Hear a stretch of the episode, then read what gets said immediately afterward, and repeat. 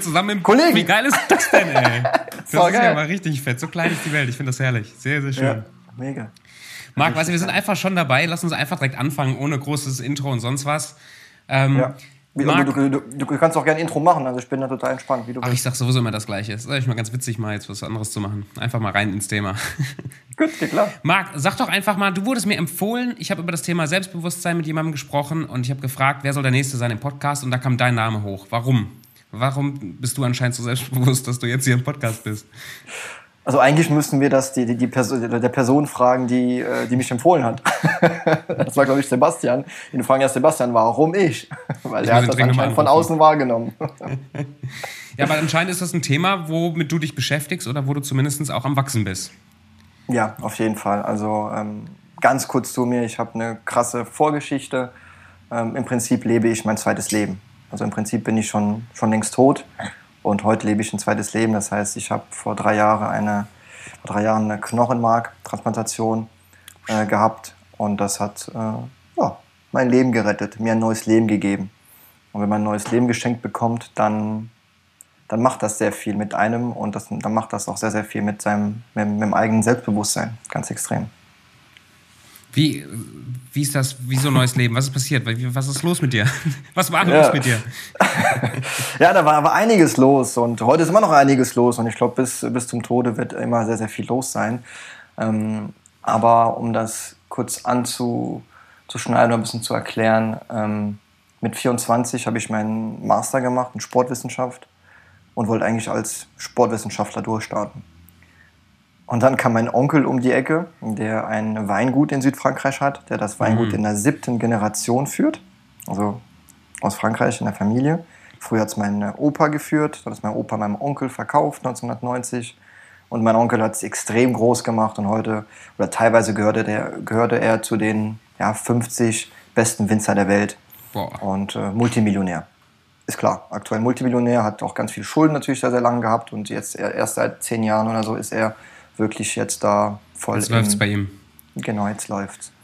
Aber nicht seine Gesundheit. Gesundheit mhm. ist ein ganz anderes Thema. Anyway, mit 24 kam er um die Ecke, gerade mein Master fertig gehabt und sagt, Marc, du trägst den Namen der Familie, du kannst perfekt Deutsch, du kannst perfekt Französisch. Wir wollen den deutschen Markt noch mehr akquirieren. Importier doch Wein der Familie nach Deutschland und verkauf die. Für die Familie. Du trägst den Namen der Familie, mach das. Und Hört sich sinnvoll wenn, an ja, wenn mein Onkel zu mir sagt, ich bin 24, er ist Millionär, er sagt, ich unterstütze dich, wir machen eine GmbH, du bist Geschäftsführer, wir investieren schön Geld hier rein und dann kannst du dich mal schön austoben. Wer würde mit 24 Nein sagen? Nö, ich würde auch direkt rein, rein. Dementsprechend habe ich das gemacht. Es war ein ganz anderes Thema, es war gar kein, gar kein Sport und Gesundheit mehr, sondern es mhm. war Wein. Und äh, trotzdem mh, mm, war es halt eine schwere Phase, weil ich für mich irgendwie mich der, der, also dem Sport und der Gesundheit so ein bisschen verschrien hatte. Für mich war das das Ein und Alles, weil ich durch Sport meine Identität aufgebaut habe, weil ich mir dadurch meine Wertschätzung gegeben habe in meinem Leben, in meiner, in meiner Jugend. Und dann auf einmal das alles aufzugeben und äh, Wein zu importieren, war nicht einfach, habe aber trotzdem viel gelernt und für mich war es klar, ich mache das, um im Leben auch mal mir eine Karriere aufzubauen, damit ich vielleicht in zehn Jahren oder so eine Frau, Kinder haben kann, ein Haus haben kann, äh, mhm. äh, was Schönes haben kann und mal so ein, so ein stabiles Leben, wie wir, wie viele 20-Jährige sich das Ganze auch wünschen. Ah. Und dementsprechend habe ich dann Gas gegeben. Ich weiß noch die Situation, als ich noch beim Notar saß. Wir saßen da mit allen Gesellschafter, also meine Familie, also mein, das war mein Onkel mit dabei, seine Frau, meine zwei Cousins mit dabei, meine Mutter und mein Stiefvater. Waren alle mit dabei als Gesellschaft, haben alle investiert und ich Geschäftsführer als Geschäftsführer, keine Ahnung, ob du schon mal eine, eine, bei einer, beim Notar warst oder eine Kapitalgesellschaft gegründet hast, dann liest ja der, Not, also der Notar liest ja alles vor. Also die ganze, die ganze Satzung, da saß man, glaube ich, eine Stunde, zwei alt, alles durchgelesen. Und der Geschäftsführer muss immer mehr unterschreiben als alle anderen. Mhm. Und am Ende war, als ich die letzte Unterschrift äh, unterschrieben habe, habe ich dann meiner Familie gesagt, ey, ich werde euch nicht enttäuschen. Ich werde Gas geben, bis eine Wand kommt. Und die Wand wird nicht kommen. Und das war so meine, mein Mindset. Ich werde Gas geben. Es muss eine Wand kommen, die mich aufhält. Und auch die wird mich niemals aufhalten können. Kopf durch die Wand.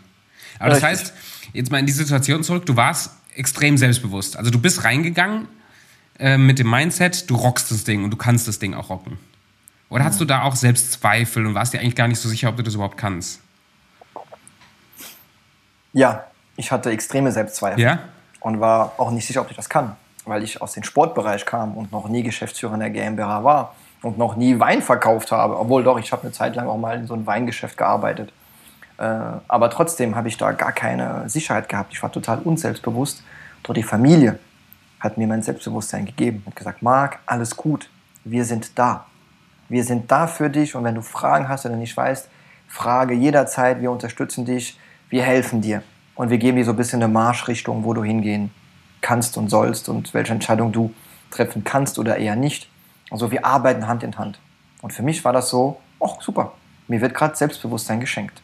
Und jetzt um, um, rückblickend in diese Situation reingetaucht, wenn mir jemand anders Selbstbewusstsein zuspricht, ist das, ist das gut? Ist das, ist das nicht gut? Folgt man dem und, und vertraut man dem oder nicht?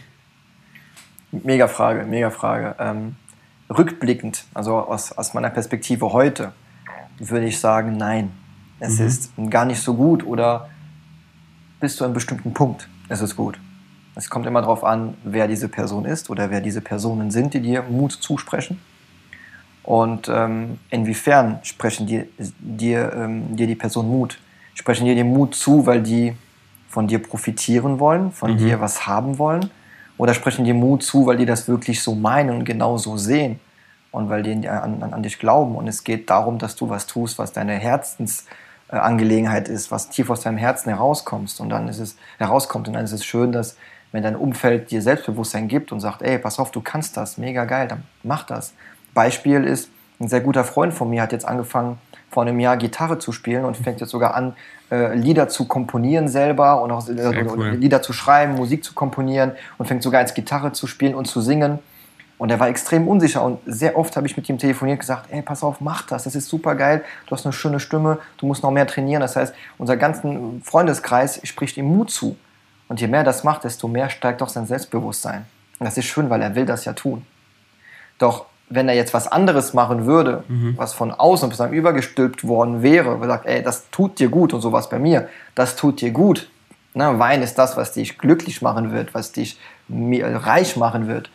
Ähm, und dann wird dem Mut zugesprochen in einem Bereich, wo du ganz tief in dir spürst, eigentlich ist das gar nicht mein Bereich, eigentlich ist das gar nicht mein Weg.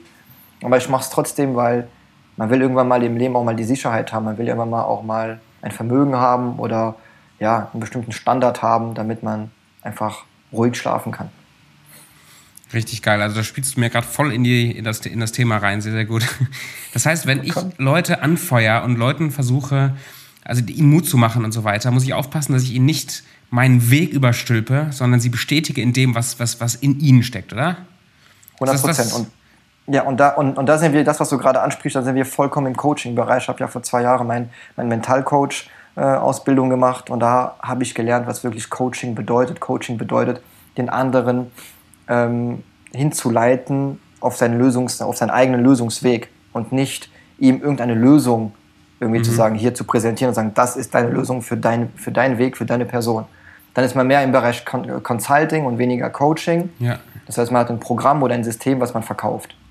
Und das ist für mich aber kein Coaching. Coaching ähm, ist wirklich jemand dabei zu unterstützen mit offenen Fragen, dass er sich selber reflektiert, sich selber in Frage stellt und selber dadurch in dieser Dynamik seinen eigenen Weg findet, wo, wo er wirklich im Leben hingehen will. Ich, ja. ähm, ich möchte gleich noch mal ein bisschen weiter in deine, in deine Geschichte rein, aber gerade an der Stelle ja. mal ein kleiner Werbeblock für dich. Für wen bist du ein guter Coach? Also von wen von, von unseren Freunden, die jetzt hier gerade zuhören, für, für wen, wen, wem kannst du weiterhelfen?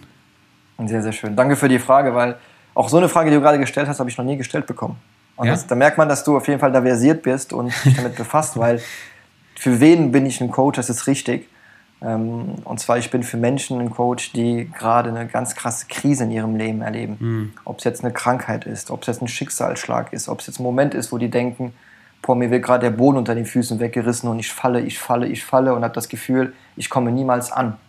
Und wenn es auch um das Thema teilweise Gesundheit geht, dann bin ich für diese Menschen ein Coach auf 1 zu 1 Ebene. Und auf 1 zu mehr Ebene, also im Bereich Seminare und Workshops, da habe ich unterschiedliche Bereiche. Einerseits, ähm, womit ich mein, mein Tagesbrot sozusagen oder mein, ja, mein Tagesverdienst äh, verdiene, ist, indem ich, indem ich in Unternehmen reingehe mhm. und ähm, Unternehmen dabei unterstützen, dass die Mitarbeiter gesünder leben, bewusster leben. Das heißt, da mache ich Seminare, auch eins zu eins Coaching, Workshops, aktive Pausen, habe da ein kleines Team an Fitnesstrainer und Trainerinnen, die mit anpacken. Das heißt, da ich habe meine zwei Bereiche, ich habe einen Bereich B2B, unterstütze die Unternehmen und die Mitarbeiter ja. und mein anderer Bereich, entstanden durch meine Erkrankung, ist dann ähm, ja, auf 1 zu 1 Ebene mit, mit B2C, also im Bereich Privat und unterstütze Menschen, die gerade am Limit sind und gar nicht weiter wissen. Wow. Genau. Stelle ich mir sehr, sehr schwierig vor, da richtig drauf zu reagieren, aber ich glaube auch sehr belohnend, oder? Also Leuten wirklich aus der Krise durchzuhelfen. Aber bevor wir, ähm, ich will diese Story nicht vergessen und dann in deine Geschichte reintauchen, aber jetzt gerade ist schon wieder ein Punkt, wo ich denke, da möchte ich ganz kurz mal reinstechen. Wenn du jetzt bei Firmen aufläufst, du, du läufst jetzt, äh, ich weiß nicht, wie alt bist du? Ich bin 31. 31, also immer noch in der, in der Szene recht, recht jung. Ähm, so, jetzt läufst du in so einer Firma auf, du hast ein Seminar, du hast ein 1 zu 1 Coaching mit irgendwelchen Führungskräften. Ja. Geht dir da manchmal innerlich der Stift und du merkst, du bist, du bist unsicher? Nicht mehr. Nicht mehr. Wie, Nicht wie mehr. kann man das lernen? ähm, indem man einfach so ist, wie man ist. Indem man authentisch mhm. ist. Und ich habe eine Sache gemerkt. Weil oft bekommt man, also ich habe ja kann mittlerweile in den letzten drei Jahre, seitdem ich wieder gesund bin, und auch bevor ich krank geworden bin, habe ich ja viele Weinproben gehalten mit Menschen, auch mit Manager zusammen. Und ich war der Marc Chapoutier, der, der, der Enkel, nee, nicht der Enkel, der, ach, ich hab's ja nicht so drauf. Mein, mein, Onkel, ich bin sein Neffe, genau. Ich bin der Neffe von, von Michel Chapoutier, von, von dem Weinpapst hier in Frankreich. Also habe ich sofort direkt mal so eine Autorität gehabt oder so eine, ja, so eine Inszenierung und sofort wurde mir viel, viel mehr äh, abgenommen, als ich eigentlich in mir so gedacht habe. Eigentlich weiß ich aber nichts und trotzdem nehmen die mir alles ab und kaufen die mir alles ab. Und habe einfach gemerkt, durch Storytelling, durch ehrlich sein, durch authentisch sein, nehmen auch Menschen alles an. Und das war schon vor meiner Erkrankung habe ich das erfahren.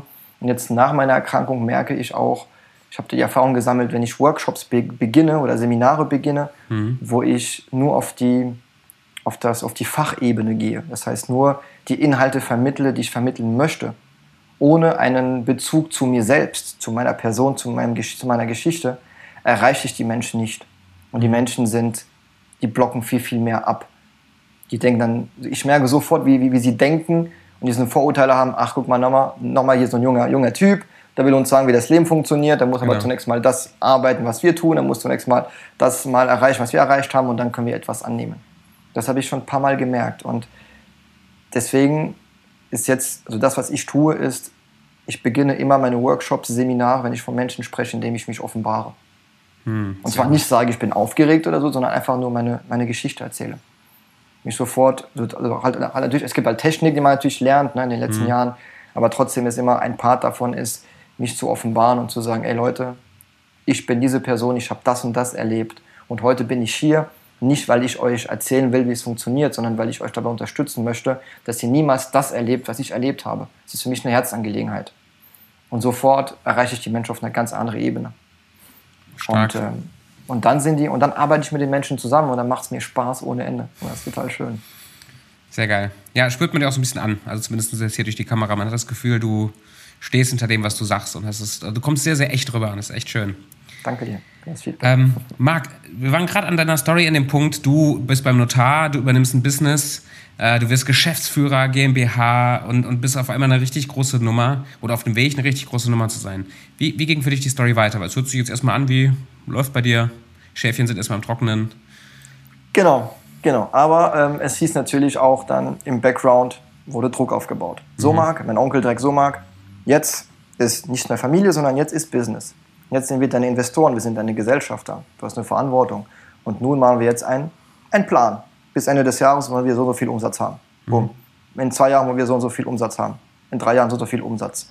Und ich dann direkt mal ein paar Mal geschluckt und gedacht, okay. Und dann meint, gut, kein Problem, wir unterstützen dich, kein Problem. Und dann war für mich wieder, okay, dann feuerfrei, Gas geben, Gas geben. Und natürlich immer wieder, wenn neue Herausforderungen kamen, in meinem, in meinem Austausch wieder mit meinem Onkel oder mit der Exportleiterin des Weingutes mhm. aus Südfrankreich oder sogar mit meinen Eltern, weil meine Eltern selber noch eine, äh, einige Unternehmen noch selber haben. Das heißt, wie du vielleicht gerade raushörst, ich bin in, einem, in einer Familie groß geworden, wo alle Unternehmer sind. Ich bin in einer Unter Unternehmerfamilie groß geworden. Das heißt, man könnte sagen, das liegt mir im Blut. Ja, so manch einer wünscht sich das vielleicht, ne? Richtig. Aber es ist, es ist ja Fluch und Segen zugleich. Ne? Ja. Warum es ein Fluch sein kann, komme ich gleich später drauf zurück. Aber ja.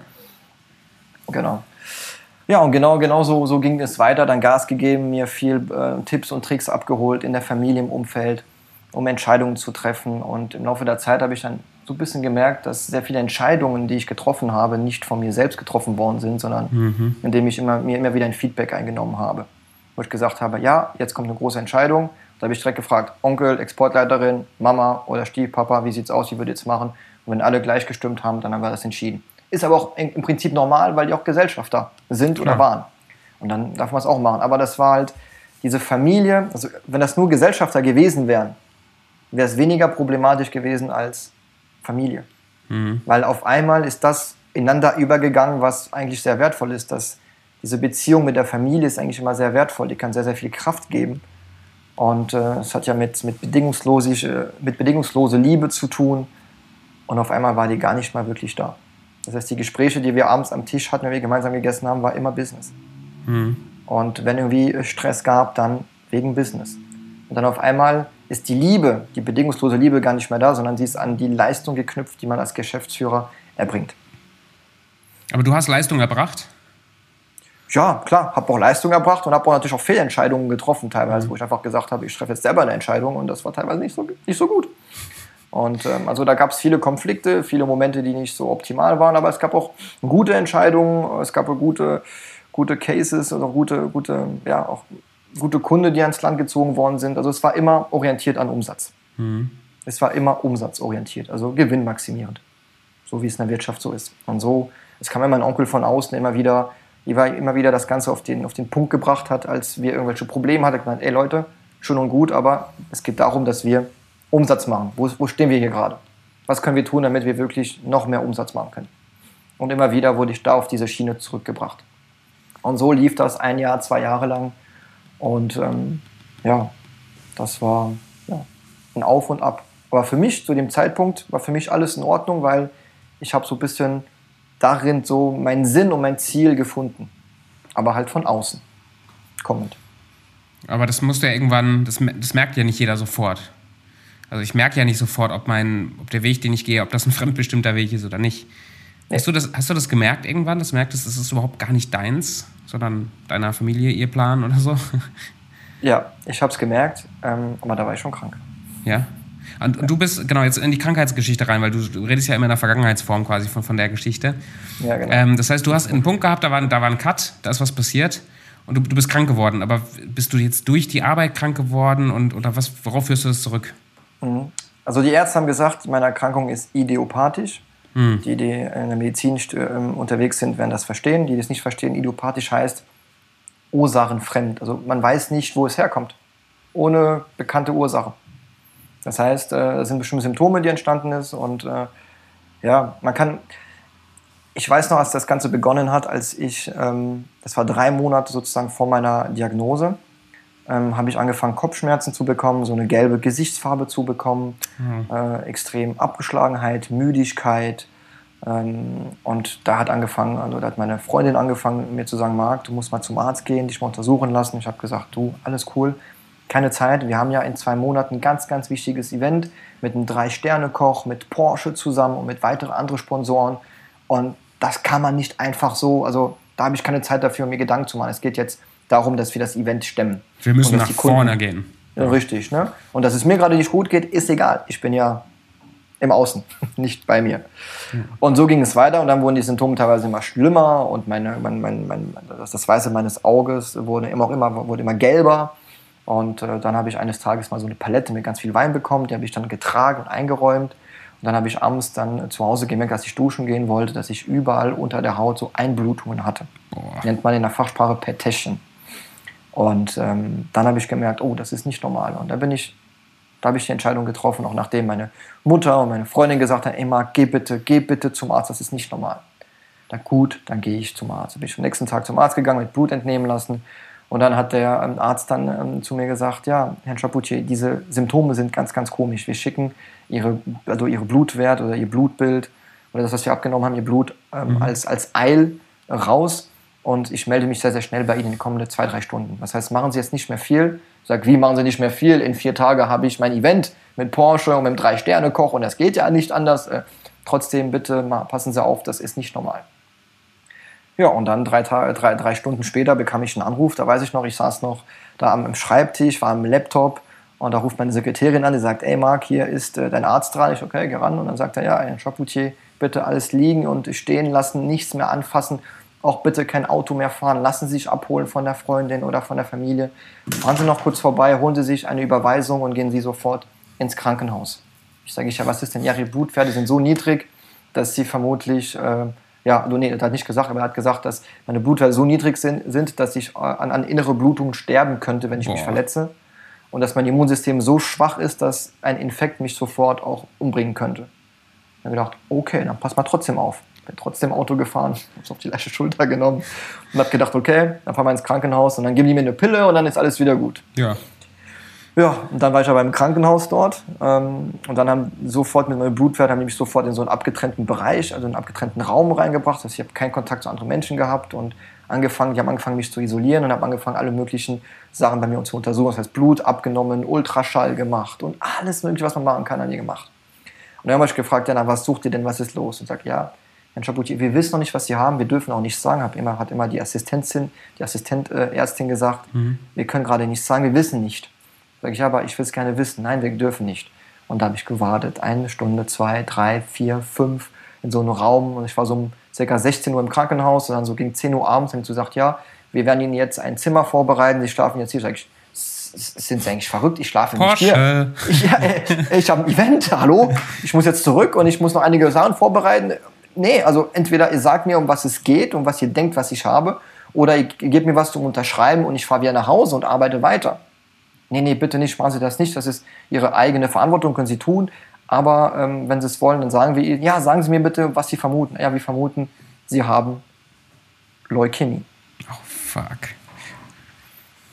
Ja, und das war das, was sie mir gesagt haben. Und da kam wirklich dieses Gefühl, was ich Ihnen beschrieben habe. Einem wird der Boden unter den Füßen weggerissen bedeutet, ich habe das Gefühl gehabt, ich falle, ich falle, ich falle, ich falle und komme niemals an.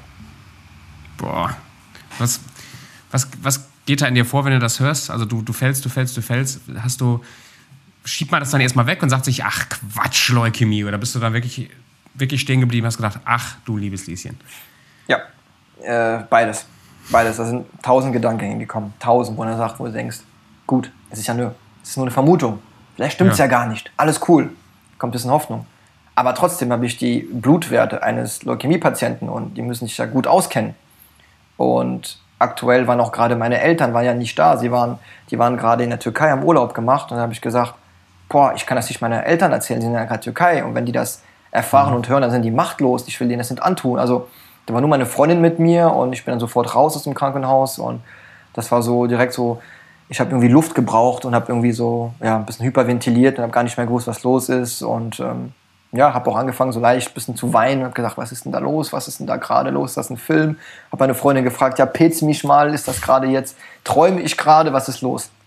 Ja, das war halt alles echt. Und dann wurde ich sofort, dann, dann wurde ich halt, äh, bin ich halt im Krankenhaus geblieben natürlich und habe dann eine Bluttransfusion bekommen, weil meine Blutwerte so niedrig waren. Habe dann eine, eine, Nacht dort geschlafen, wurde dann weiter ähm, weiter verlegt in die Uniklinik bei uns hier im, im Bundesland. Genau, und dann ging es dort weiter. Du hattest Leukämie tatsächlich dann? Glücklicherweise nicht, um schon mal vorwegzunehmen. Äh, habe aber drei Tage lang mit der Diagnose gelebt. In der Uniklinik bin ich in eine Station reingekommen, da waren, ich sag provokant, alle Glatzköpfe. Ja, ganz provokant ausgedrückt waren alle in, in, dieser, in dieser Klinik da oder in, diesem, in, dieser, in, dieser, in dieser Station. Und dann kam ich in ein Zimmer rein, da war rechts neben mir so ein junger Typ, glaube, vier Jahre jünger als ich, so Anfang 20. Glatze, total abgemagert. Seine Familie saß mit an seinem Bett. Und du hast schon gemerkt, er hat zwar geredet und so, aber er sah nicht gut aus. Und mhm. ich kam in dieses Zimmer rein und diesen Menschen zu sehen, den jungen Menschen mit der Glatze, mit keine Ahnung, was er hat. Dann habe ich halt gefragt, ja, um was geht's, was ist, was hast du denn? Haben uns ein bisschen kennengelernt. Und ja, Marc, ich habe mehrere Tumoren. Überall im ganzen Rücken, in der Wirbelsäule und überall. Und habe schon einige OPs und jetzt habe ich Chemotherapie und ey, du willst gar nicht wissen, was ich da gefühlt habe in mir. Und meine Freundin mhm. war, die, diese, diese Tage bis dahin war sie immer extrem stark. Die war extrem stark und hat nie, hat, hat nicht geweint, die war immer für mich da stark. Und an diesem Zeitpunkt, als wir dann in diesem Zimmer waren und ich mich da in dieses Zimmer eingerichtet habe und die diesen jungen Typ gesehen hat, dann ist sie aus dem Zimmer raus. Und da habe ich gemerkt, wow, was ist denn da los? Auf einmal meine Freundin, die immer sehr stark war, an meiner Seite war, geht auf einmal raus. Mhm. Ja, und dann habe ich auch gespürt, boah, krass. Und dann bin ich auch sofort raus aus dem Zimmer und habe gesehen, dass meine Freundin total in Tränen ausgebrochen war. Da habe ich sie in den Arm genommen, da habe ich auch geweint wie, wie ein kleines Kind und ähm, habe dann ähm, lustigerweise einen Anruf bekommen von meinem Versicherungsvertreter, der zu mir gesagt hat, Marc, wir haben ja angegeben, dass du ähm, Zusatz privat versichert bist. Mhm. Ist aber nicht der Fall. Das heißt, in der Etage, wo du gerade bist, in der Chefetage, darfst du nicht sein. Wenn du da bleibst, wird es teuer für dich. Ich dann sofort gesagt, die Rettung. Weil das zu sehen, obwohl ich, also es ist halt schwer. Einerseits habe ich extrem Mitleid mit diesem jungen Typ gehabt, aber andererseits wollte ich auch, auch, auch, mich selbst retten. Ich wollte nicht sehen, was mich vielleicht erwartet. Und das ist halt mhm, für das Mindset so extrem wichtig. Und dann bin ich sofort zu Chefärztin gesagt, sag, ey, bitte holt mich an der Station, ich will hier weg. Ich darf hier auch gar nicht sein. Und dann war diese Situation auch weg, da war ich so ein bisschen erlöst. Und eine andere Station, da waren wieder so ein bisschen eher normale Menschen mit Haaren und war alles wieder, wieder okay. und ja. ja, dann ging es halt los, dass ich dann äh, eine Knochenmarkspunktion bekommen habe und ähm, ja, eine Knochenmarkspunktion bekommen habe, zwei Stück sogar, und dann haben die zu mir gesagt, nach, also zweimal hintereinander, Entwarnung, keine Krebszellen, mhm. ähm, alles cool, aber wir wissen immer noch nicht, was sie haben. Ist auch ja. komisch, echt. Ah, Moment, ich höre dich gerade nicht mehr. Hörst, ich habe wahrscheinlich einfach leise gesprochen. Hörst du mich wieder? Hm, ich höre dich gerade nicht mehr. Hallo, hallo. Ich gucke nochmal, woran das liegen könnte. Moment. Vielleicht sind die, vielleicht sind die AirPods leer. Ich höre dich immer noch sehr gut. Hallo, ja, hallo. Jetzt höre ich dich sehr wieder. schön. Jetzt war mein Kopfhörer ein bisschen gespannt. Jetzt alles gut. Du sagtest? Genau, ich sagte, ähm, also genau, du hattest, kein, du hattest, keinen Krebs, Entwarnung und wie, ja. wie ging das weiter? Ich glaube, das habe ich gar ja. nicht gesagt, aber. Genau. Dann, dann habe ich mich halt selbst entlassen lassen, was unterschrieben und gesagt, ich jetzt zurück nach Hause. Du wolltest wieder Vollgas geben oder wolltest gleich wieder weitermachen? Richtig, als ich erfahren habe, keine Krebszellen, alles gut, dann sucht immer, was ich habe, schickt mal meine ganzen Gewebeprobe mal ab und dann sagt mir, was ich daneben muss, damit ich weiterarbeiten kann. Und hab, kam wieder zurück und habe trotzdem weitergearbeitet, obwohl mhm. meine Familie zu mir gesagt hat, Marc, ey, bitte jetzt stopp, mach jetzt weniger, wir kümmern uns drum. Versuch ein bisschen das, was du bis jetzt alles aufgebaut hast, so als Paket so zusammenzuschnüren, damit wir das weitergeben können an jemand anderes. Also die ganzen, ja, die ganzen, das ganze System, die ganze Struktur, die aufgebaut worden ist, einfach so, so alles vor, also, ähm, vorzubereiten, damit jemand mhm. anderes sich drum kümmern kann. Und das habe ich dann gemacht. Und dann einige Wochen später habe ich dann die Diagnose bekommen, ich habe eine aplastische Anämie. Aplastische Anämie ist ähm, ja, eine ganz seltene Autoimmunerkrankung, also eine ganz seltene tödliche Autoimmunerkrankung Inzidenz 1 zu einer Million, das heißt circa ja, 80 Fälle im Jahr in Deutschland, mehr nicht. Und die Ärzte wissen halt nicht, woher es kommt. Autoimmunerkrankung oder was anderes, keine Ahnung. Sie haben zu mir gesagt, die einzige Möglichkeit ist eine Knochenmarktransplantation. Und mhm. ich habe sofort gesagt, ihr seid doch verrückt. Ich lasse mir doch keine Chemotherapie geben und dann noch was transplantieren. Und was anderes, das ist doch lebensgefährlich, mache ich nicht. Ich werde wieder alleine gesund. Und dann haben zwei Jahre begonnen in meinem Leben, wo ich versucht habe, wieder alleine gesund zu werden. Von, von selbst. Das, das, das finde ich jetzt extrem. Also du hast gesagt hier äh, wieder guten Rat sozusagen, ich brauche nicht das, was ihr sagt, ich werde jetzt gesund. Hm. Das hört sich jetzt für mich erstmal, ich meine, ich, ich finde diese ganze, ähm, weiß nicht, The Secret und positive Gedanken und diese ganzen Sachen, ich finde, das ist, also ich stehe da voll hinter. Und wenn jetzt mir ein Patient sagt, ich werde selber gesund, ich habe den Willen, das zu machen, dann würde ich spontan sagen, ich glaube, das kann gut klappen. Mhm. Oder es könnte klappen. Was, was sind deine Erfahrungen damit? ja, es kann gut klappen, wenn man nur die, die Spitze des Eisbergs uns betrachten. Wenn wir aber die, wirklich das, was unterm Wasser ist, und bei den Menschen ist ja auch so, wenn jemand sagt, ich werde alleine gesund, von selbst, dann ist die Frage, die man sich stellen sollte oder was man beobachten sollte, ist, was tust du denn dafür, um wieder selbst mhm. gesund zu mhm. werden? Mhm. Und viele tun genau das, was ich getan habe, und zwar die fangen an zu reisen. Die fangen an, alle möglichen Gurus irgendwo zu mhm. buchen, ne? weil finanzielle Probleme gab es ja keine. Also ich habe Familie gesagt, ich hätte gern das oder das. Ich hatte auch ein bisschen was auf, der Seite. Von daher habe ich mir ein paar Gurus gegönnt und gegönnt, wie es sich anhört.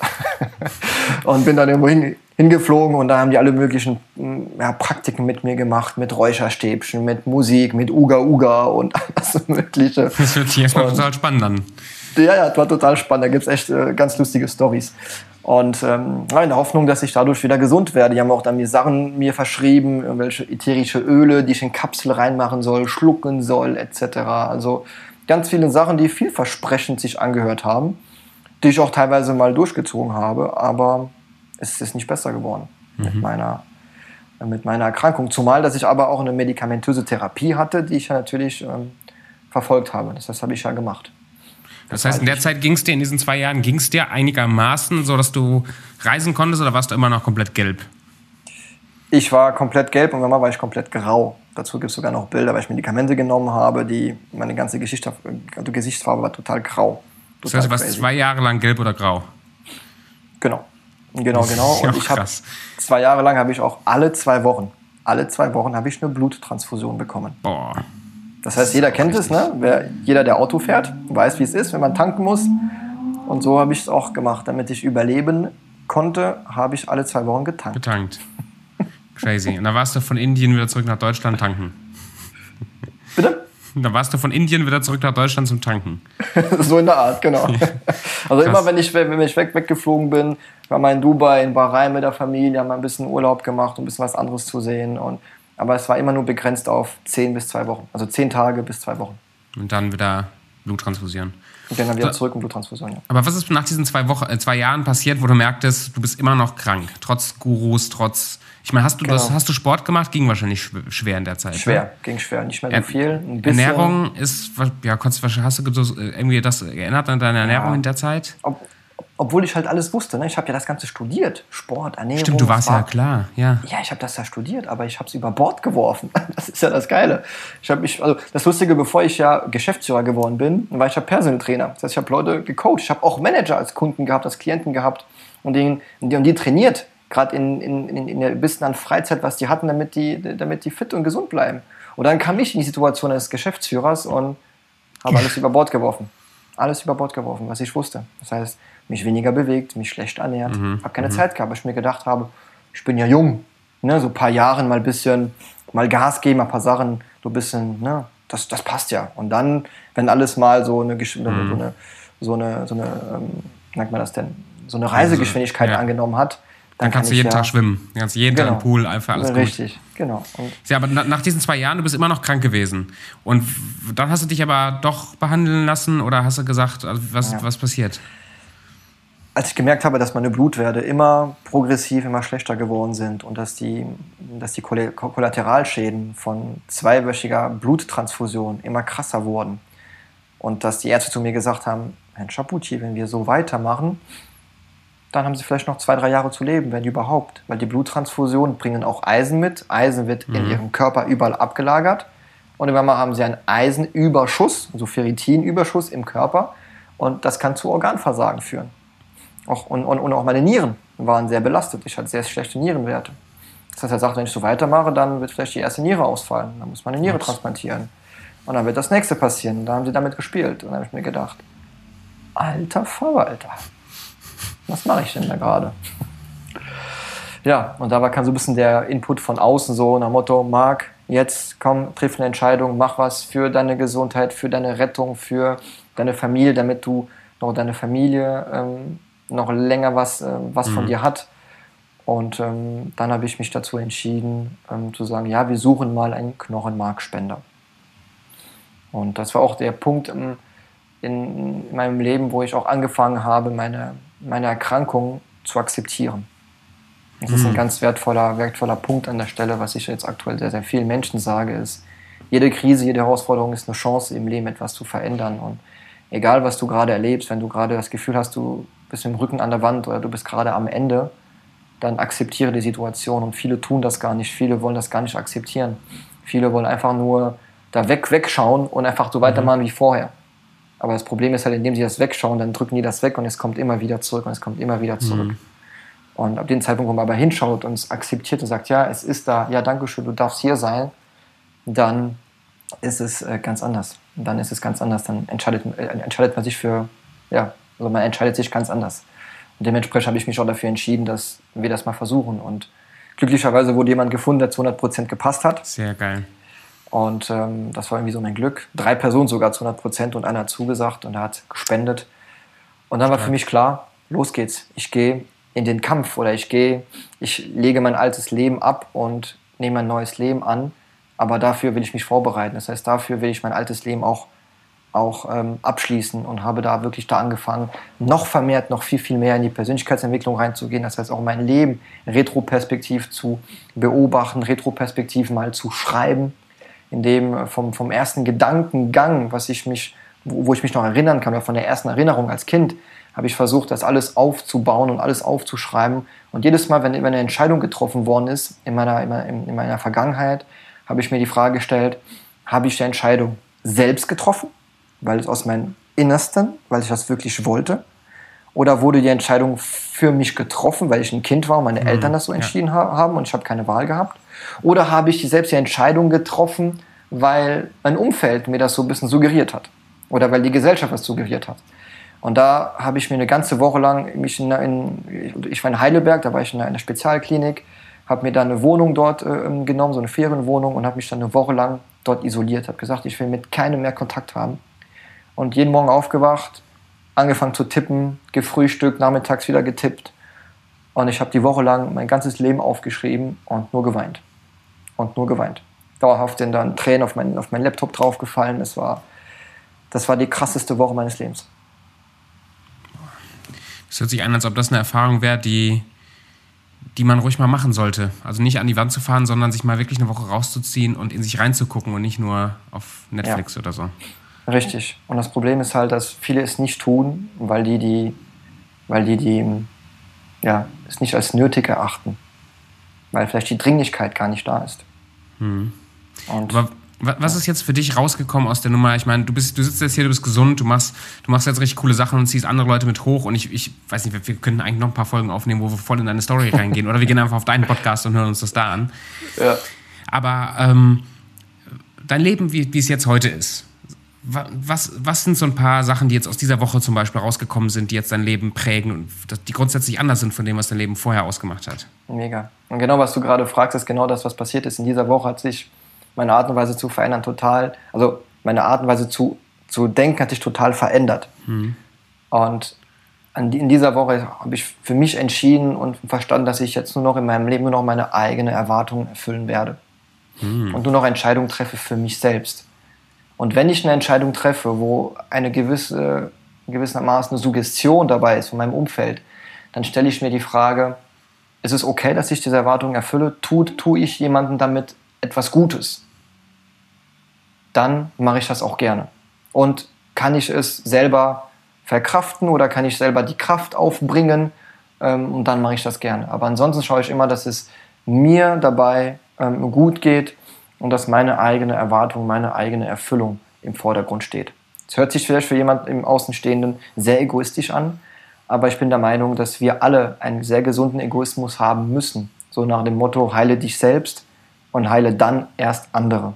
Das ist ein Spruch von, von der Stefanie Arnold, eine, die ich interviewt habe in meinem Podcast, die Multiple Sklerose hat seit 30 Jahren. Mhm. Und sie hat mir dieses, ähm, diesen, ihr, ihr, das ist ihr Lebensmotto heile dich selbst und heile dann andere. Und das habe ich so angenommen, weil ich es so schön finde. Genau. Schön. Ich habe das mal in Bezug auf Geld gehört, dass jemand ja. sagte, get rich first. Also werde zuerst reich ja. und dann beschenke andere. Und ja. ich, ich glaube schon, da ist eine Seite bei, da muss man aufpassen, dass es eben nicht nur um mich geht. Aber es ist wie im, im Flugzeug auch. Ja? Man muss sich erst im Falle eines, eines Notfalls Vollkommen. erst die Maske aufbauen ja? und dann, dann hast du auch wieder die Kapazität, allen anderen Leuten zu helfen. Also du bist jetzt, wenn du jetzt in deinen Tag reingehst, du denkst zuerst an dich, nicht weil du denkst, du bist wichtiger als alle anderen, sondern damit du Kapazität und Kraft und Freude hast, auch wieder nach außen zu gehen und, und anderen Leuten weiterzuhelfen. Ich bin mal sehr provokant. Ja, ich bin wichtiger als alle anderen. Und ja, bist du für dich wichtiger als alle anderen. Und das darf jeder so für sich annehmen. Also das ist, also, das ist meine, meine Philosophie, das nehme ich so für mich an. Ja, ich bin wichtiger als alle anderen. Und das ist super wichtig und das gehört meiner Meinung nach auch gerade zu, zu, dein, zu das Thema, wo, wofür du auch die Podcasts äh, aufnimmst, zum Thema Selbstbewusstsein. Mhm. Dass man sich selbst sein, also seinem Sein bewusst ist. Und dass man sich auch wertschätzt und dass man sich auch selbst liebt. Und dass man nicht für andere Menschen lebt, sondern man lebt für sich selbst. Und erst ab dem Zeitpunkt, wo wir das hinbekommen, dass wir morgens aufstehen und sagen, das, was ich heute tun werde, tue ich für mich, hm. weil es mir gut tut, weil es mich weiterbringt. Und wenn ich dabei andere Menschen helfe und sehe in andere Menschen, wie auf einmal die Augen leuchten und, und ich kann anderen Menschen helfen, dass die auch noch ein besseres Gefühl haben, dann ist es umso schöner. Aber das, das sollte der, der, der, der, sekundäre, der, der, der sekundäre Erfolg sein oder das sekundäre Feedback sein oder der sekundäre Grund sein. Der primäre sollte immer in, in sich sein, ich tue das, weil es mir gut tut, weil es mir Spaß macht, weil es mich erfüllt. Und nicht, ich tue das, weil ich mir dadurch erhoffe, mit mhm. dem, was ich tue, obwohl ich das eigentlich gar nicht liebe, was ich tue. Aber ich bekomme ja so viel zurück von anderen Menschen, deswegen mache ich das. Und da spreche ich zum Beispiel alle Pflegeeinrichtungen an oder mhm. alle Krankenpfleger. Ja. Ich finde Krankenpfleger den Job, was sie tun, so großartig. Gerade aktuell in der Zeit, wo wir das Interview gerade aufnehmen, so großartig. Und auch als ich im Krankenhaus war, sehr, sehr lange Zeit, habe ich gemerkt, boah, ey, diese Krankenpfleger sind so Mensch, so großartig und so selbstlos und mhm. nur dafür die anderen Menschen. Und, aber diese Menschen sind tief in sich ganz, ganz leer. Das heißt, die werden ausgebeutet, es kommt ein bisschen in die Politik rein, aber trotzdem, sie werden ausgebeutet, ja. werden unterbezahlt und haben die größte Verantwortung und die können auch nicht zu Hause bleiben. Lustigerweise meine zukünftige Frau jetzt, meine Verlobte, die mit mir das Ganze erlebt hat, ihre Eltern, beide sind Krankenpfleger. Und ihre Mama ist jetzt seit ein paar Wochen in Rente gegangen und sie war äh, OP-Assistentin, beziehungsweise doch OP, ja, OP-Pflegerin, Assistentin. Und sie hat eine Verantwortung. Das heißt, auch wenn sie mal keine Lust mehr hatte, ist sie trotzdem hingegangen, weil sie gesagt hat, die Patienten warten nicht. Genau. Die Patienten können morgen sterben. Und ich habe eine Verantwortung. Das heißt, ich muss schauen, dass, die Patient, dass den Patienten gut geht. Auch wenn sie auf, das Prozess, auf den Prozess gar keine Lust hat. Und dann geht es nicht mehr darum, ob die jetzt 10.000 oder 20, 30, 40.000 Euro bekommen mehr. Denen ist das Geld egal, weil die bekommen das von außen wieder. Aber oft fühlen, dies, ähm, fühlen sich diese Menschen sehr, sehr leer, weil die keine Zeit haben für sich selbst. Ja, das kann ich voll unter. Ich bin selber auch Krankenpfleger, gelernt. Oh. Ja. Äh, meine Frau oh. ist Krankenschwester, die arbeitet auch als Krankenpflegerin. Und oh. ich merke ganz viel oft im Stationsalltag, ähm, wo ich noch gearbeitet habe, merke ich, das sind Leute, ja. genau aus der Motivation, wie du sagst, die werden auf die Arbeit getrieben. Aber irgendwann kommt so ein Frustrationspunkt, wo das nicht mehr reicht, ja. diese Motivation. Und dann kommen die zwar ja. noch dahin, aber die werden bitter, die werden zynisch, die werden also teilweise aggressiv auch dem Patienten gegenüber, weil das einfach, du merkst, da ist, da ist so eine, ein, ein Hass oder so ein, so ein negatives Gefühl mit sich selber oder mit, mit dem, was man macht. Oh ja. Die Umstände sind auch noch kacke und dann reicht das nicht mehr. Oh ja. Und wenn ich jetzt kein, ich meine, du hast eine, du hast eine Geschichte und ich meine, ich weiß nicht, wie du das siehst. Ich, ich bin jetzt dir gegenüber ein bisschen provokant und sag, du hast den, den Segen gehabt, mal so richtig an die Wand zu fahren um dann aufzuwachen und so ein paar Dinge zu, auch wenn es kein Segen ist, ja, aber dann hast du ein paar Dinge Doch, entdeckt. Finde ich, find ich schön. Aber was ist mit den Leuten? Ich habe manchmal selber bei mir das Gefühl gehabt, ich bin auch mal an die Wand gefahren, aber nie so krass. Manchmal hätte ich mir das gewünscht, dann zu sagen, warum hat Marc so eine geile Story und fährt an die Wand und, und geht dann quasi wie der Phönix aus der Asche nach vorne? Äh, und ich denke mir manchmal, warum? Ich bin, ich bin zu normal. Was ist mit den ganz normalen Leuten, die nicht kompletten Crash in ihrem Leben erle erlebt haben? Wie, wie können die das lernen, so eine Selbstliebe zu entwickeln und so eine, ja, dieses Selbstbewusstsein zu entwickeln, was du jetzt auch durch den Crash irgendwie entwickelt hast? Wow, das ist eine, eine richtig schöne Frage, eine tolle Frage, weil das ist das, was ich manchmal auch ein bisschen vergesse, weil für mich ist meine Story, das, was ich erlebt habe, normal geworden. Mhm, mh. Und oft merke ich, dass wenn ich meine Story erzähle, wie jetzt, dass ich manchmal Menschen so ein bisschen überfordere und dass Menschen manchmal das Gefühl haben, krass, Marc, was du erlebt hast, das ist krass, dann ist das alles, was ich erlebt habe. Mhm. Pff, ja, gar nichts. Das sind ja Peanuts. Und auf einmal finde ich die Menschen noch schlechter. Mhm. Und ich finde es so wertvoll. Danke dir für diese Frage. Es ist nämlich so wichtig an der Stelle, dass ich da so ein bisschen was dazu sagen kann. Weil ich bin mittlerweile der Meinung, dass egal was du im Leben erlebst, vergleiche es bitte nicht mit anderen Menschen. Mhm. mhm. Wenn, wenn du jetzt rausgehst und sagen wir, keine Ahnung was. Es kann jetzt sein, dass zum Beispiel dein Hund jetzt überfahren wird, vor deinen Augen. Jemand kann sagen, ja gut, ich habe Schlimmeres erlebt. Aber wenn das für dich gerade das Schlimmste in deinem Leben ist, dann sage ja dazu, dann nehme es ja, an. Und wenn es dich total, total fertig macht und du musst jetzt weinen, dann weine, dann lass, dann lass die Emotionen zu. Und lass aber bitte nicht zu, Nicht von außen und nicht von deinen Gedanken und nicht von dir selbst, das, was du gerade fühlst, zu bagatellisieren. Zu sagen, ach, das ist ja nichts. Nee, klar ist das was. Das ist eine Energie, das ist eine Emotion, die gespürt werden will und die muss raus. Und da, ja. und da, und da, und, und da spüre ich gerade mit mir so ein bisschen, teilweise so ein bisschen so eine, so eine Aufregung, so eine Wut, die hochkommt, wenn ich höre, dass andere Menschen sagen, Marc, das, was du erlebt hast, krass, das ist, da ist da, was ich, was ich erlebt habe, ja gar nichts dagegen. Und dann, und dann rege ich mich auf, sage ich, nee, stopp bitte, denke bitte so, es ist so wichtig, dass du das bitte nicht dran glaubst. Sage bitte das nie wieder und glaube bitte nicht dran, sondern das, was du erlebt hast, ist das Wichtigste überhaupt. Und das soll dich bewegen und prägen. Und vergleiche dich nicht. Und deswegen sagen wir immer so gern, vergleichen ist, ist Glück ist tot. Ja, von daher, meine Geschichte kann inspirieren, kann Mut geben, zu sagen, wow, guck mal, was er geschafft hat. Wenn er das geschafft hat, mhm. dann schaffe ich ja das, was ich jetzt gerade habe, umso mehr. Aber vergleiche das im Bereich, also so, dass es dich aufbaut und nicht, dass es dich abbaut. Wenn es dich abbaut, dann sind das Gedankengänge, da sind das vielleicht Muster, die aus der Vergangenheit entstanden sind und die bitte sofort über Bord werfen. Weil die destabilisieren dich nur, die kritisieren dich nur, die werden dein Selbstbewusstsein rauben. Und das darf nicht sein, sondern lassen nur das Positive rein, was dich größer macht und stärker macht. Genau. Aber sehr, mega sehr danke cool. für die Frage, so wichtig. Danke wow. für die Antwort. Also richtig, richtig viel Mehrwert da drin. Also ich nehme recht viel mit. Ich glaube, dass jeder, der zuhört, sich auch viel mitnimmt. Und wir können noch ein paar Stunden weitermachen. Ich will dich einfach mal für eine zweite Folge da haben. Es muss einfach noch ein bisschen, bisschen weitergehen. Ich finde das sehr, sehr gut. Gerne. Äh, aber eine, eine Frage habe ich noch und zum Schluss habe ich so eine kleine kurze Frage, kurze Antwortenrunde. Ja, da baller ich dir einfach so ein paar Fragen um die Ohren ja. und dann aus dem Bauch raus ein paar Antworten.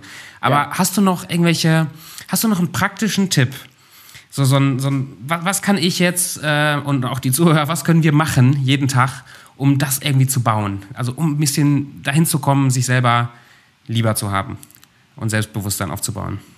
Mhm.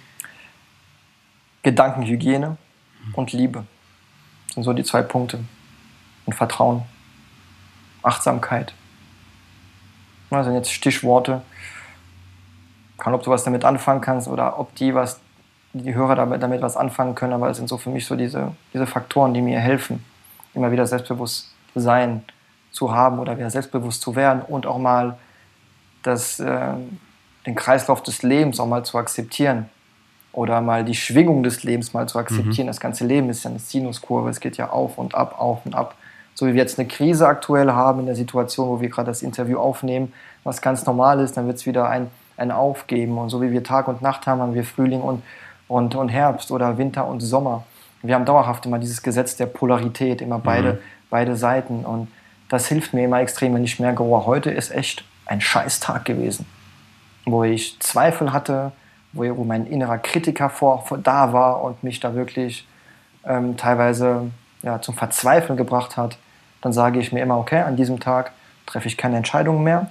An diesem Tag mache ich nur das, was mir ein bisschen gut tut, was mir Energie gibt an diesem Tag gehe ich auch früh ins Bett und sage mir, am nächsten Tag wird das Leben und der Tag anders aussehen. Das heißt, ich akzeptiere schlechte Tage, schlechte Momente und sage, es okay, darf sein. Ich akzeptiere es. Dann bin ich heute nicht mehr produktiv, dann werde ich heute keine Entscheidungen mehr treffen, sondern gehe ins Bett und äh, gehe positiv ins Bett, indem ich was lese, indem ich mein Dank äh, Dankbarkeitstagebuch ausfülle, mich auf das Positive fokussiere und gehe dann mit, äh, vielleicht habe ich noch eine Runde Sex mit meiner Freundin. Oh, der hat Sex gesagt. Ja, er hat Sex gesagt. Scheiße, jetzt kann ich den schon nicht mehr explizit, jetzt muss ich den explizit kennzeichnen. Im Podcast. Kannst du zensieren. Ja. Ähm, und äh, dann am nächsten Tag sieht der Tag ganz anders aus, weil es alles wieder Energie ist. Und ähm, ja, das sind so, so Sachen, die, die mir halt extrem helfen, das anzunehmen. Sehr gut, Marc. Danke dir. Danke für deine Tipps. Ja. Ich, äh, ich werde dich einfach nochmal einladen. Ich glaube, das wird, äh, wir werden das Feedback ja ein bisschen mitkriegen von den, von den Hörern, aber das war wirklich sehr, sehr gut. Danke dir und danke, dass du so ehrlich mit deiner Story auch umgehst und dass du so viel, so viel teilst. Das hatte echt sehr, sehr viel Mehrwert. Danke dir. Ich danke dir für die Einladung. Ja, gerne. War eine gute Entscheidung. Jetzt kommt unsere Blitzrunde. Kurze Frage, kurze Antworten. Bist du bereit? Ich bin bereit. Wie alt wärst du gerne, wenn du dir frei aussuchen dürftest, wie alt du bist? Jetzt so wie ich jetzt bin, 31. Sehr gut. Wann hast du das letzte Mal geschaukelt? Boah, doch gar nicht so lange her. Vor anderthalb zwei Monaten oder so auf dem Spielplatz und habe da ein bisschen das Kind in mir rausgelassen. Bin da immer rumspaziert mit meiner Freundin und auf einmal habe ich einen Spielplatz gesehen. Ich habe sie angeschaut und habe gesagt, Schatz, ich bin kurz weg. dann bin ich gerannt, auf die Schaukel gegangen und habe dann angefangen zu schaukeln. Und dann kam meine Freundin dazu, ja gut, dann mache ich mit. Und dann haben wir beide geschaukelt und äh, ja, genau. Ja, wünschte dir auch, dass das mit 80 immer noch so ist, ne?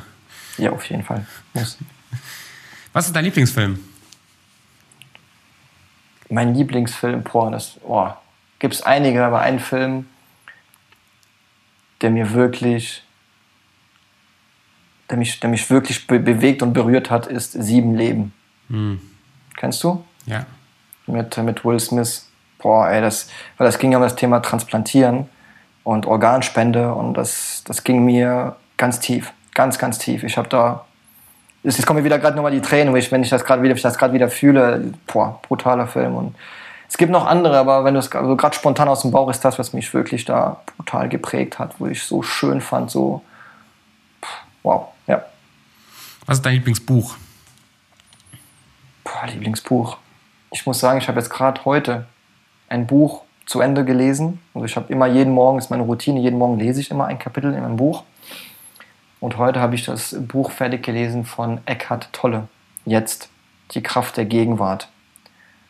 Und das hat mir gerade die letzten, ich habe das jeden, jeden Morgen habe ich immer so 10, 15 Seiten gelesen. Ich war so zwei Wochen dran, zweieinhalb Wochen dran. Und das hat mir gerade super viel Kraft gegeben, super mhm. viel Gelassenheit. Also aktuell ist das so gerade spontan aus meinem Bauch raus, das ist so ein bisschen mein, aktuell mein Lieblingsbuch. Aber sonst, andere Bücher, die ich gelesen habe, die mich auch sehr geprägt haben, ist die Bücher von, die, die Bücherreihe von Strelecki, kennst du ja bestimmt. Nee, Kaffee am Rande der Welt, das Wiedersehen, ja, am, mhm. das Wiedersehen am Kaffee am Rande der Welt oder The Big Five for Life. Äh, The Big Five for Life, dann das The Big Five for Life für sich, für, für sich anwenden und leben. Und dann geht es darum, wie man seine fünf, seine fünf großen Missionen und Visionen im Leben hat, wonach man strebt. Also auch sehr, sehr, sehr, sehr schöne Bücher von John Strilecki. Kann ich auch sehr, sehr jedem empfehlen, ans Herz legen. Es ist äh, ja, inspiriert sehr und belebt sehr. Ja. Schön. Doch, gute Empfehlung, danke dir. Was heißt Erfolg für dich? Erfolg ist das Leben. Erfolg ist für mich, jeden Morgen, jeden Morgen aufzustehen und das zu tun, was man liebt. Ich weiß, dass viele Erfolg darin sehen, in, im, auf, auf, auf monetärer Ebene, dass mhm. man so und so viel, das war, für mich, das war für mich früher so. Heute, wenn man mich heute fragt, bist du erfolgreich, sage ich ja. Ich bin erfolgreich. Und ich bin das, ist, das wird jetzt vielleicht überheblich sein, aber ich fühle mich erfolgreicher als irgendjemanden, irgendein Manager, der vielleicht mehrere Millionen äh, Umsatz im Jahr macht und der vielleicht alles Mögliche hat, äh, Porsche und alles Mögliche rum, rumfährt und materiell alles Mögliche hat. Da fühle ich mich erfolgreicher als er, mhm. weil ich verstanden habe, was ihm fehlt, weshalb er so im Außen ist und weshalb er so viel für sich selbst ähm, sich erarbeiten möchte und sich, und sich leisten möchte. Also das ist für mich Erfolg. Ich hoffe, das beschreibt es und macht es verständlich. Und was bedeutet Geld für dich? Geld ist für mich Energie. Das ist für mich ein, mhm. viele sagen Abfallprodukt. Es ist negativ, will ich gar nicht sagen, sondern es ist ein, ein Zwischenprodukt. Es ist ein, ein Energieaustausch. Und man sollte meiner Meinung nach Geld lieben. Wenn man Geld nicht liebt, dann kann man auch nicht lieben, was man tut und dann kann man sich auch nicht lieben. Weil alles ist alles in Interaktion, alles miteinander mhm. verbunden. Und wenn ich liebe, wenn ich das liebe, was ich, oder wenn ich mich zunächst mal liebe und das, was ich tue, auch liebe, dann gebe ich ja Energie mit einer extremen Wertigkeit. Dann gehe ich in ein Tauschgeschäft, in dem ich einer Person oder einem System Energie gebe und bekomme diese Form an Energie wieder zurück. Entweder als Tauschleistung, indem die Person mir auch eine Leistung gibt, dann hat man ein Tauschmodell ganz allgemein, oder in Form von Energie und diese Energie kommt, um mir wieder Liebe zu geben. Also, aber das habe ich auch die letzten, erst die letzten zwei Jahre so für mich, diese Theorie für mich entwickelt, nachdem mhm. ich sehr, sehr viel gelesen habe. Ähm, vorher wäre für mich Geld was anderes gewesen. Was lernst du gerade im Moment? Boah, was lerne ich gerade im Moment? Ich lerne aktuell im Moment noch weniger mit Ego zu arbeiten, also zu denken. Noch weniger mein Verstand, meine Gedanken und mein Ego zum Vorschein zu lassen, beziehungsweise es wahrzunehmen, aber nicht danach zu handeln. Das ist auch gerade geprägt durch die Lektüre, die ich jetzt letzten zwei Wochen hatte vom Eckhart Tolle, wo es wirklich viel darum geht, um, um Verstand und Ego und um das Sein, um die Kraft der Gegenwart. Also das lerne ich aktuell viel, viel mehr in der Gegenwart, im Hier und Jetzt zu leben und alles schön achtsam wahrzunehmen, was ich gerade hier habe um mich herum und versuche immer einmal am Tag mindestens wirklich so eine Gänsehaut zu haben, so eine Dankbarkeitsgänsehaut, wo ich merke, ich könnte mich gerade auf den Boden legen und weinen vor Glück. Das versuche ich immer jeden Tag einmal so das Gefühl zu haben. Wenn ich das mehrmals habe, dann bin ich total glücklich. Und das lerne ich gerade aktuell immer mehr und mehr. Was ist dein Lieblingszitat, Marc? Boah, mein Lieblingszitat. ähm, Zitat jetzt von jemandem, also, dass jemand, also etwas, was jemandem gesehen, äh, gesagt hat oder etwas, Wie was ich selber immer gerne sage? Wie du magst. Also mein Lieblingsspruch ist immer so, alles Kopfsache. Oder du hast immer die Wahl. Mhm. Ähm, das alles Kopfsache trifft es eher, muss ich immer gerne. Also es ist alles in deinem Kopf. Das heißt, wenn, immer, wenn einer sagt, äh, ich kann das nicht oder mhm. äh, ich ja. krieg das nicht hin oder also alle, alle zweifeln, sage ich mir immer, alles Kopfsache. Ist provokant, ist nicht lösungsorientiert, ist so ein bisschen mehr so, alles Kopfsache, okay, werd mal wach. Ähm, aber das hilft mir manchmal. Und ähm, ja, das ist aktuell so das, was ich schon längere Zeit gerne sage. Aber sonst, mein Lieblingszitat, ja, womit ich aktuell auch viel rausgehe, auch mit meinen Keynotes, ist zu sagen, dass in jeder Krise, in, jede, in jeder Herausforderung, Krankheit, Jobverluste, ganz egal, Schicksalsschlag, ähm, es ist immer eine Chance, etwas im Leben zu verändern. Hm. Das ist so ein bisschen, also jede Krise ist eine Chance, etwas im Leben zu verändern. Das ist so ein bisschen mein Lieblings. Wahrscheinlich gerade in der Corona-Krise auch keine schlechte Botschaft, die man, ja. die man raushauen kann. Ja. Vollkommen, ja, vollkommen. ähm, hast du einen Mentor oder ein Vorbild? Und wenn ja, wer, wer, ist das? Also wer ist momentan so der, an dem du hochguckst und sagst, so, das ist, da entwickle ich mich gerne jetzt hin? Oder von dem lerne ich ganz mhm. viel? also der? die letzten eineinhalb Jahren habe ich sehr, sehr viel vom Tobias Beck gelernt, habe bei mhm. dem schon fast alles gemacht an Seminaren etc. Ähm, war auch schon mal als, äh, wie soll ich sagen, als ich habe ihn beschattet, als er auf ein paar Keynotes war, habe ihn ganz viele Fragen stellen können. Da habe ich schon sehr, sehr viel von ihm gelernt, auch weil seine, das, was er immer sehr oft sagt, ist, du bist Dienstleister, das heißt, du dienst. Und ganz egal, wie es ist, da habe ich von ihm gelernt, ja, ich diene. Ich diene jemandem, das heißt, ich habe zwar selbst meine Vision, meine Mission, will mich selber lieben, ähm, aber trotzdem diene ich anderen Menschen. Ich möchte anderen Menschen helfen und was hinterlassen, damit, damit anderen Menschen geholfen werden. Und das habe ich sehr, sehr viel von ihm gelernt. Und aktuell ja, ist Tobias Beck und sonst Mentor ist ja, meine, meine jetzige Verlobte auch noch. Seiten, seitens Herz, also seitens Business ist sehr viel und Mindset ist sehr viel. Tobias Beck, auch Hermann Scherer sind auch solche, wo ich auch sehr, sehr viel da den verfolge. Ähm, aber nicht mit allen immer so ganz extreme 1 zu 1 Gespräche habe, immer nur so ganz, ganz selten. Ja. Aber wirklich so ein Mentor, meine Verlobte. Sehr schön. Meine Freundin.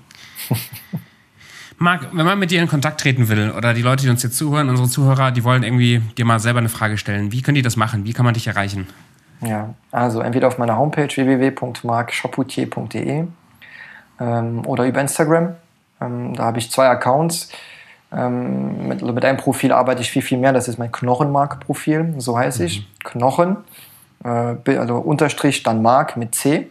Ja, und so, äh, auch, auch, auch, nach diesem Namen habe ich einen YouTube-Account wo, worauf ich auch meine ganze Transplantation äh, geteilt habe. Also jeden Tag in der Isolation habe ich ein kurzes Video aufgenommen. Das war auch die Aufgabe, die ich mir äh, gegeben hatte in der, Transplanta in der, in der Isolation, in der, während der Transplantation, was mir sehr viel Kraft gegeben hat. Da habe ich auch einiges auf YouTube. Wer ein bisschen sehen will, wie das passiert oder was, was geschieht, wenn man transplantiert wird. Mhm. Ähm, genau, Instagram ist da, wo ich auch sehr, sehr, sehr viel aktiv bin. Ganz, ganz herzlichen ja, Dank gerne. für das alles, was du mitgebracht hast an Erfahrung und Wissen. Das war echt schön. Ja, ich, ich, ich danke dir. Ich danke dir für, für diese Zeit, für diesen Momentum, die wir gerade kreiert haben, dass du dir die Zeit genommen hast, dass du da mit dieser Idee da rausgehst. Und dass du erstens lernen willst und dass du auch andere Menschen dabei unterstützen möchtest. Das ist schön. Das ist mega. Gerne. Das macht Spaß. Freunde, ja. schön, dass ihr dabei wart heute. Herzlichen Dank für eure Zeit auch. Ich hoffe, ihr konntet ein paar Sachen lernen. Äh, haut, haut uns einfach an über Instagram, sowohl den Marc als auch mich, wenn ihr Fragen oder Anmerkungen habt oder einfach ein paar Schritte weiterkommen äh, wollt. Marc ist ein Coach, ich bin auch ein Coach. Wir können euch da helfen oder einfach ein bisschen im Austausch sein und über die Dinge reden, die, die dich bewegen. Bis dahin und wir sehen uns dann in der nächsten Folge. Macht's gut.